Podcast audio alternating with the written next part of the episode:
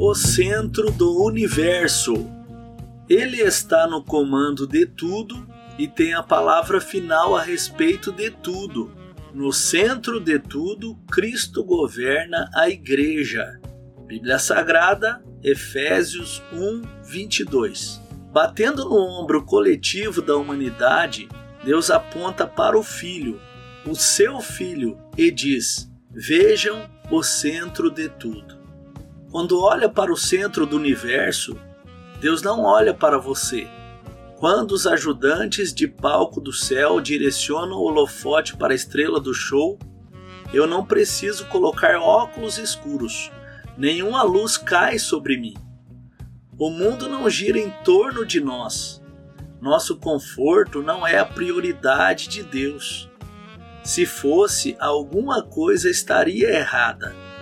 Se fôssemos o evento principal, como explicaríamos desafios bem terrenos como morte, doenças, fracasso de economias ou terremotos retumbantes?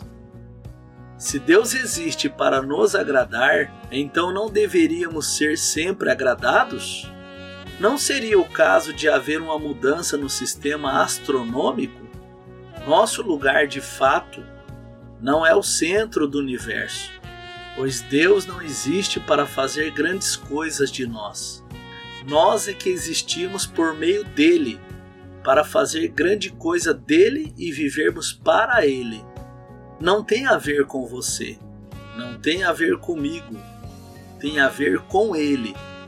Vivemos num mundo que nos encoraja continuamente a pensar primeiro em nós mesmos mas isso não é compatível com a visão do reino de Deus.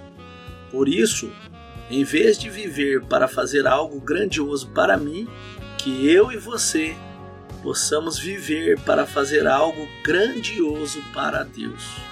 Que Deus em Cristo te abençoe. Fica na paz do Senhor Jesus.